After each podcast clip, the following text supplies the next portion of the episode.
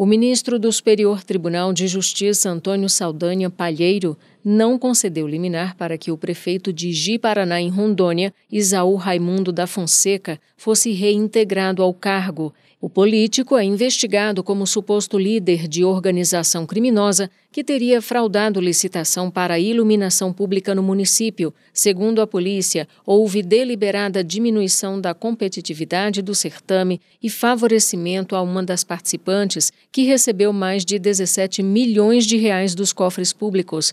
Além do afastamento do cargo, dentre outras medidas cautelares, o desembargador relator do caso no Tribunal de Justiça de Rondônia também deferiu a apreensão do passaporte do prefeito Isaú e a proibição de ele sair do estado e do país e de ter contato com os demais investigados. No pedido de liminar direcionado ao STJ, a defesa alegou, por exemplo, que o afastamento cautelar pode representar a antecipação do fim do mandato do prefeito, já que faltam menos de 12 meses para as eleições municipais. Segundo o ministro relator Antônio Saldanha Palheiro, em análise preliminar, não há justificativa para reverter a decisão do Tribunal Estadual que determinou o afastamento cautelar do prefeito. O mérito do habeas corpus ainda será julgado pela sexta turma do STJ.